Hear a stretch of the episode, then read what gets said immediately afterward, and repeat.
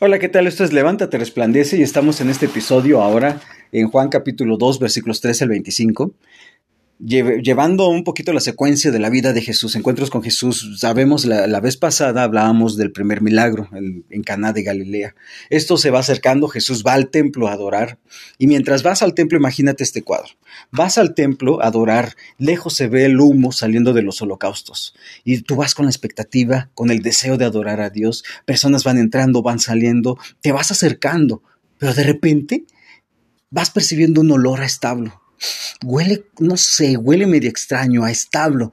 Pero se hace notar ese olor, ¿verdad? Tú te vas acercando, de repente vas que personas entran, salen del templo y hay un ruido especial, un ruido que, tú, tú lo has escuchado en los establos, el ruido de los animales. Y, están los animales, y está la vaca, y están los, las ovejas, y están el revoloteo de las aves, eh, este, y, escuchas las personas, escuchas el bullicio, el bullicio de las personas hablar. Estás, estás acercándote, entras al templo y entonces encuentras un mercado completo. De un lado entras y está la tienda de regalos de Jerusalén. Del otro lado hay una burocracia para, para ofrecer un, sacrificio porque tú traías en tus manos tal vez un, animal, pero viéndolo de a la entrada te dicen, no, ¿sabes qué? Este no tiene el visto bueno, no tiene el sello de aprobación, así que tiene que entrar a la primera fila y entonces tiene que checar si su animal tiene el visto bueno. Das a la primera fila y ahora vas con el otro, la fila número dos para que le den el sello. Pasas a la fila tres y sabes una cosa, no es un animal oficial del templo de Jerusalén. Así que deja tu animal, tienes que comprar uno y aquí tenemos varios animales. Vas y compras otro animal, lo compras, tienes que pasar a la fila 2, pero como ya tiene el sello, pasas a la fila 5. Ahora sí, a adorar a Dios, una mega fila. ¿Te imaginas toda esa burocracia? Porque es el, son los animales oficiales del templo. No, ya, ya te dicen, no, no, no, ya no traigan sus animales, no tienes que traer ningún animal, ya tenemos todos aquí perfectos, listos para el sacrificio. ¿Te imaginas los comerciales que hubiera? Bueno, es una idea, ¿no? Pero está la tienda de regalos, están los animales por otro lado, y allá están las, las casas de cambio, porque vienen peregrinos, vienen, vienen no turistas, pero vienen peregrinos, gente de, de otros lados, de otros países que vienen a estas fiestas especiales de cada, de cada año, tres fiestas en el año, una de ellas tal vez tú estás viniendo a, adorar a Dios como, como un pueblo, como toda una nación, de una manera colectiva, vas con todo ese anhelo, con todo ese, ese, ese, ese, deseo de encontrarte a Dios, pero lo primero que encuentras es este mercado. Y, sabes que tu moneda aquí no funciona, entonces tienes que ir a la tienda, tiene, ah, ¿Vas a comprar tu, animal? No, discúlpame, pero tu, moneda no sirve, ¿sabes? Tienes que ir y hacer fila allá al, este, con los cambistas y entonces tienes que ir para que ahora sí en la casa de cambio te hagan, te, este, te, te, cambien la moneda, ¿no? Sabes que todas las casas de cambio es un negocio porque te cobran intereses por el cambio, te cobran y entonces te, se te devalúa tu, dinero, ya traes menos dinero, compras el, el, este, los animales oficiales, pero tu deseo quieres adorar a Dios. Vas a adorar a Dios. Y sabes una cosa, hay, todo este evento, Jesús va entrando, entonces entra Jesús al, al templo y encuentra todo esto. Al entrar a este mismo evento, este mismo evento se, repite al final del ministerio de Jesús. Es interesante cómo al principio y al final del ministerio de Jesús hace, tiene la misma acción. Porque a Jesús le hierve la sangre y actúa con celo, con pasión, con justicia. No se le va, no se le va la mano, no se le va la emoción con justicia, con santidad, con indignación. ¿Por qué? Lo voy a mencionar ahorita, pero quiero leer el pasaje. Dice primero en Juan capítulo 2.13, la Pascua de los judíos estaba cerca. Estaba una fiesta, es muy importante, la Pascua de los judíos. Estaban recordando la libertad que tienen en Cristo, cómo Dios los rescató de Egipto, los sacó con mano poderosa y brazo extendido. Y entonces eso era celebrar la Pascua. Pero no solo eso, estaba apuntando a aquel del cual estamos hablando, de Jesús, que Él es nuestra Pascua, que iba a entregar su sangre por nosotros, por ti, por mí, y ya no iba a haber necesario otro sacrificio más. Porque el perfecto sacrificio se hizo, ¿no? Pero mientras está la Pascua, los judíos se acercan y Jesús sube a Jerusalén. Y en el templo encontró a los que vendían bueyes, ovejas, palomas y a los que cambiaban dinero ahí sentados. Y haciendo un látigo de cuerdas echó a todos fuera del templo con las ovejas y los bueyes desparramó las monedas de los que cambiaron el dinero y volcó las mesas. A los que vendían las palomas les dijo, quiten esto de aquí, no hagan de la casa de mi padre una casa de comercio. Sus discípulos se acordaron que estaba escrito en el Salmo 69, el celo de tu casa me consumirá. Entonces los judíos le dijeron, ya que haces estas cosas, ¿qué señal nos muestras? Jesús le respondió, destruyan este templo y en tres días lo levantaré. Entonces los judíos dijeron, en, en 46 años fue edificado este templo y tú lo levantarás en tres días. Pero ellos no sabían. Pero él hablaba del templo de su cuerpo. Ellos no sabían esto. Por eso cuando resucitó de los muertos, sus discípulos se acordaron de que había dicho esto y creyeron en la escritura y en la palabra que Jesús había hablado. Y este es, este es el evento. Ahora, ¿qué quiero hablar de ello? El título de este, de este episodio es Distracciones, distracciones y distorsiones de nuestra adoración a Dios. Las distorsiones, ah, ¿verdad? Me hice bolas. Las distracciones y distorsiones de la adoración a Dios. Quiero hablar de esto, de cómo distorsionamos, nuestro corazón distorsiona la, adoración a Dios. En nuestro corazón hay un mercado, en el corazón de cada uno de nosotros es, a veces ahí está ese mercado en el cual nosotros, nuestro corazón distorsiona, distorsiona lo que Dios ha puesto, lo que Dios ha hecho, distorsiona nuestra adoración a Dios. ¿Sabes? Dice en, en, el, en Romanos capítulo 1, pues aunque no conocían a Dios, no le honraron como, como a Dios ni le dieron gracias, sino que se hicieron vanos en sus razonamientos y su necio corazón fue entenebrecido. Profesando ser sabios, se hicieron necios y cambiaron la gloria del Dios Dios incorruptible por una imagen de en forma de hombre corruptible, de aves, de cuadrúpedos, de reptiles, por lo cual Dios los entregó a la impureza en la lujuria de sus corazones. De modo que deshonraron entre sí sus propios cuerpos, porque ellos cambiaron la verdad de Dios, cambiaron la verdad de Dios por la mentira y adoraron y sirvieron a la criatura en lugar del Creador, quien es bendito por los siglos de los siglos. Amén. ¿Sabes una cosa? Nuestro corazón constantemente hace dos cosas. Distorsiona la adoración a Dios y se distrae de la adoración a Dios. ¿Cómo la distorsiona? ¿Sabes una cosa? Nos acercamos a Dios con nuestros propios términos y condiciones. Es como si fuéramos a Dios y dentro del contrato decimos, Señor, tú y yo, yo te voy a adorar, pero ahí están las letras chiquitas. Pero en este aspecto, en esta área, bla, bla, bla, bla, bla, bla, yo me acerco como, como yo quisiera cuando te necesite, cuando... Y, tenemos, buscamos a Dios con nuestros propios términos y condiciones.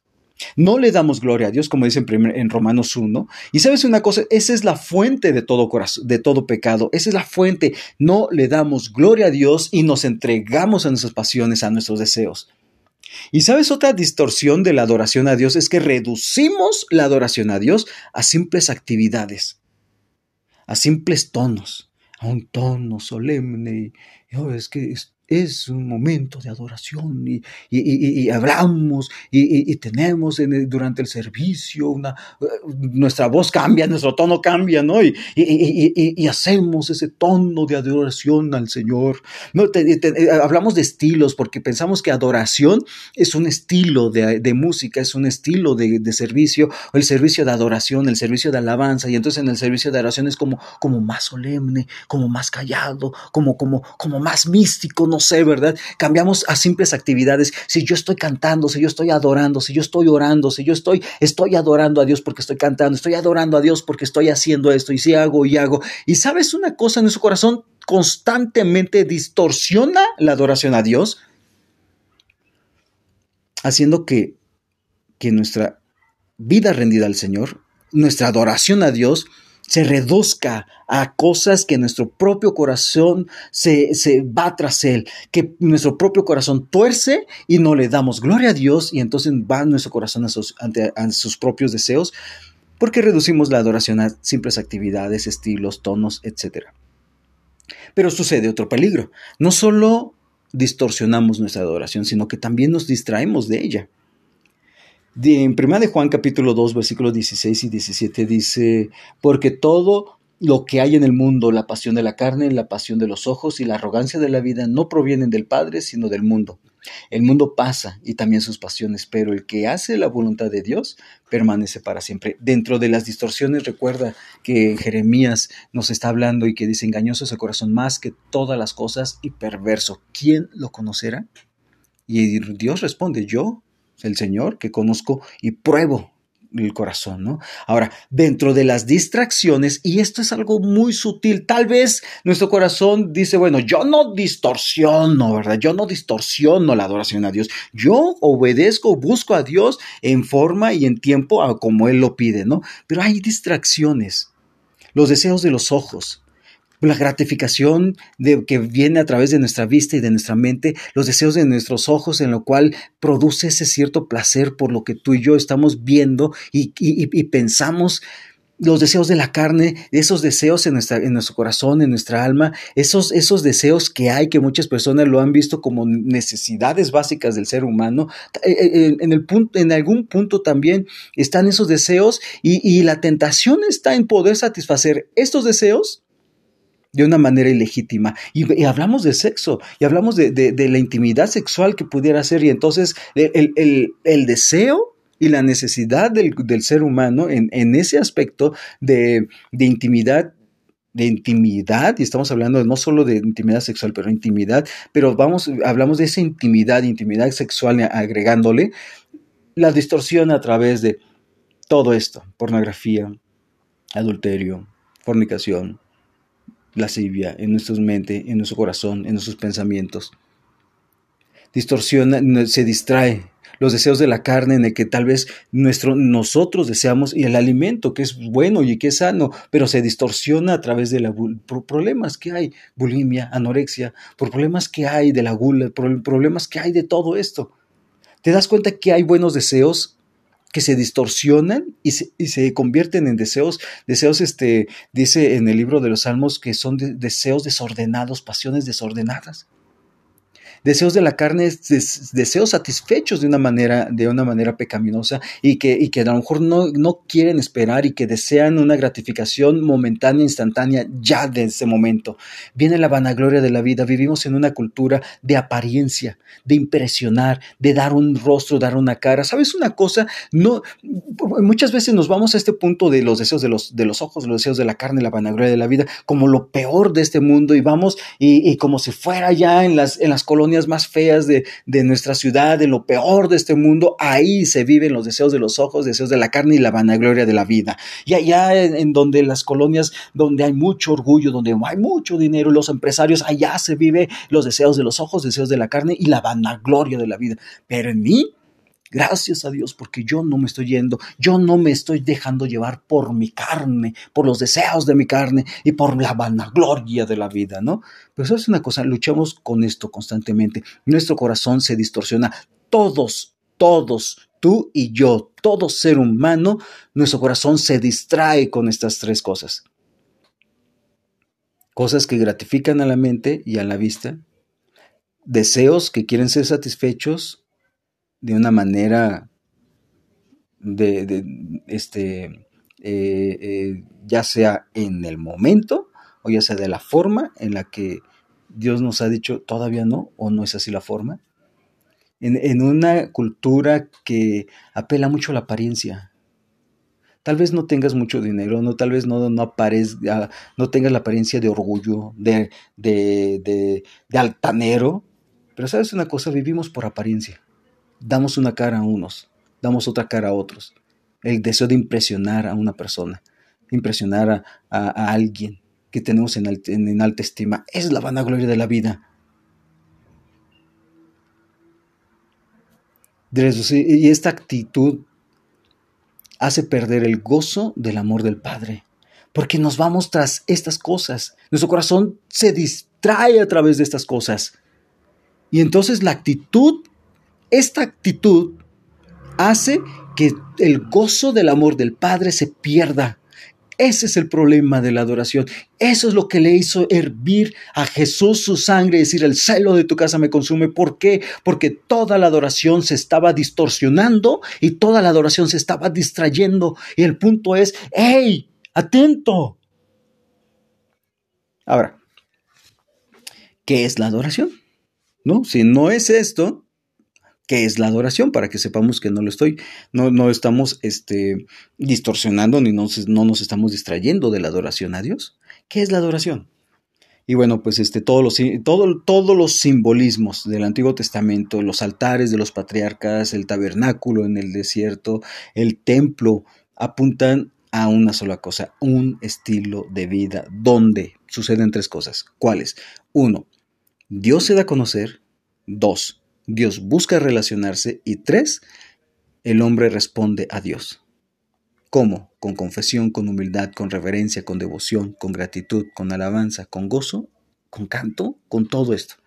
Vuelvo a repetir, la adoración es un estilo de vida donde uno, Dios se da a conocer, donde Dios se da a conocer de una manera en la que tú y yo podemos palpar y conocer a Dios y donde busca relacionarse contigo y, y esto respondemos a Él, respondemos con confesión, respondemos porque es con nuestra indignidad, respondemos a Dios con humildad, respondemos a Dios con reverencia, respondemos a Dios con devoción, respondemos a Dios con gratitud, con alabanza, con gozo, con amor, con pasión, entrega a Él con cantos.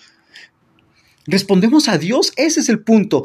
Pensamos que la adoración a Dios es solo nuestra respuesta, pero va más allá, es un estilo de vida en el cual Dios se da a conocer. La pregunta es esta y es importante. ¿En qué aspectos Dios se ha dado a conocer últimamente en tu vida?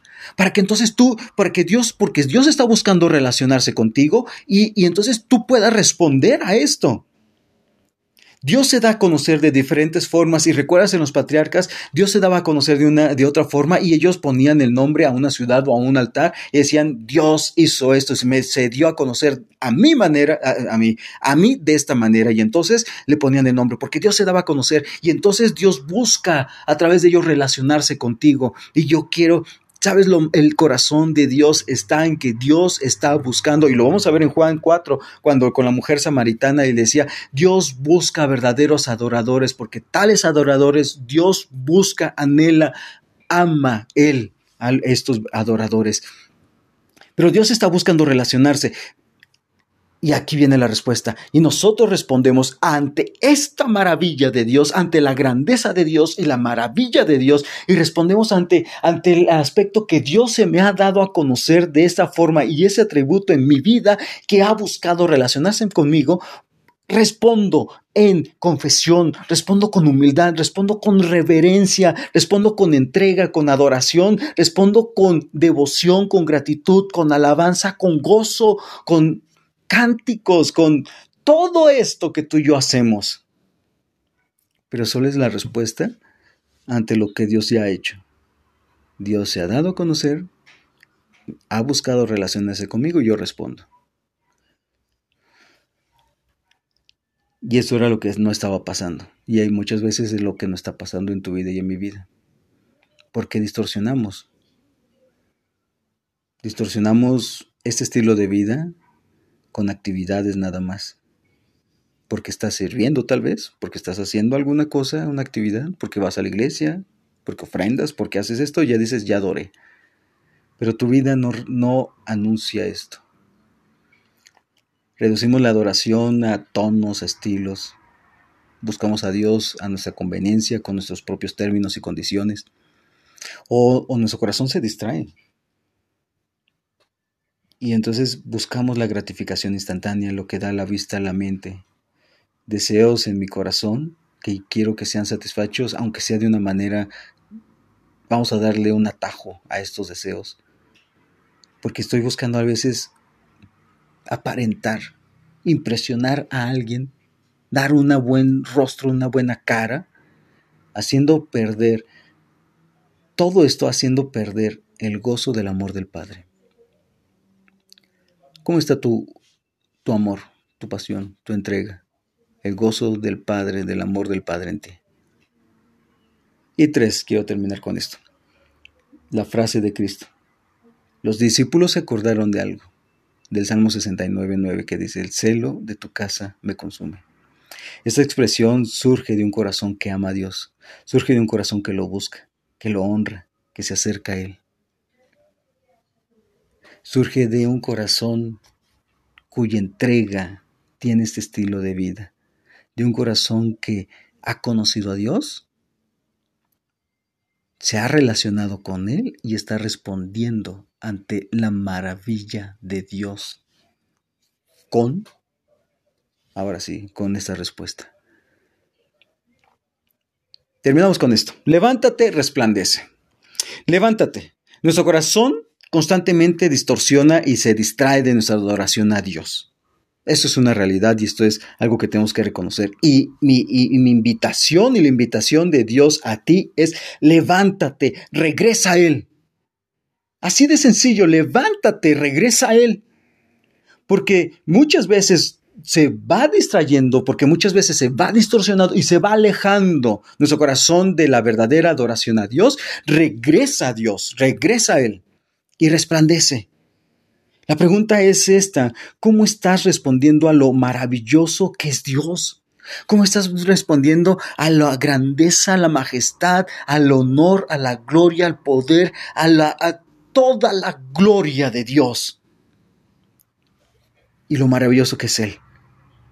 La pregunta también puede ser, el problema tal vez puede ser desde el principio, Dios se da a conocer. ¿Cómo se ha dado a conocer últimamente en ti? Porque a lo mejor tal vez Dios se ha dado a conocer, pero tú no lo has querido ver. No se ha dado a conocer en tu vida y necesitas conocerlo a Él. Yo no sé cuál es tu momento y tu situación hoy, de que tal vez Dios está ahí y se ha querido dar a conocer, pero tú no le has, tú no le has respondido a ello. Tú no has conocido a Dios y necesitas conocerlo a Él, conocer la grandeza de Dios, la maravillosa gloria de Dios. Y conocerle como todo el honor, todo el poder, toda la gloria, todo, toda la sabiduría, todo, todo, todo, toda la grandeza de Dios. Y asombrarte y admirarte ante esto. Y la pregunta es esta. ¿Qué es lo que te está llamando la atención? ¿Qué está captando tu atención, tu enfoque, tu interés? ¿Qué es lo que te está, que te está moviendo en tu corazón? ¿Qué es lo que te está maravillando hoy? ¿Qué es lo que hoy te está, te está haciendo brillar los ojos? Porque probablemente a lo mejor no es Dios. Porque probablemente es una seguridad. Tal vez es, confianza, es tal vez el hecho de, de, reconocimiento de otras personas, tal vez el hecho es de una cierta posición, logros, actividades, relacionarte con ciertas personas. ¿Qué es lo que te está deslumbrando? ¿La gloria de Dios u otra cosa? Porque Dios se da a conocer, busca relacionarse con Él, contigo, y la respuesta es obvia, es natural. Entonces la pregunta para mí es esta, ¿cómo Dios se está dando a conocer últimamente en ti? ¿Te estás maravillando? ¿Te está eclipsando la grandeza de Dios? Y si no, regresa a Él.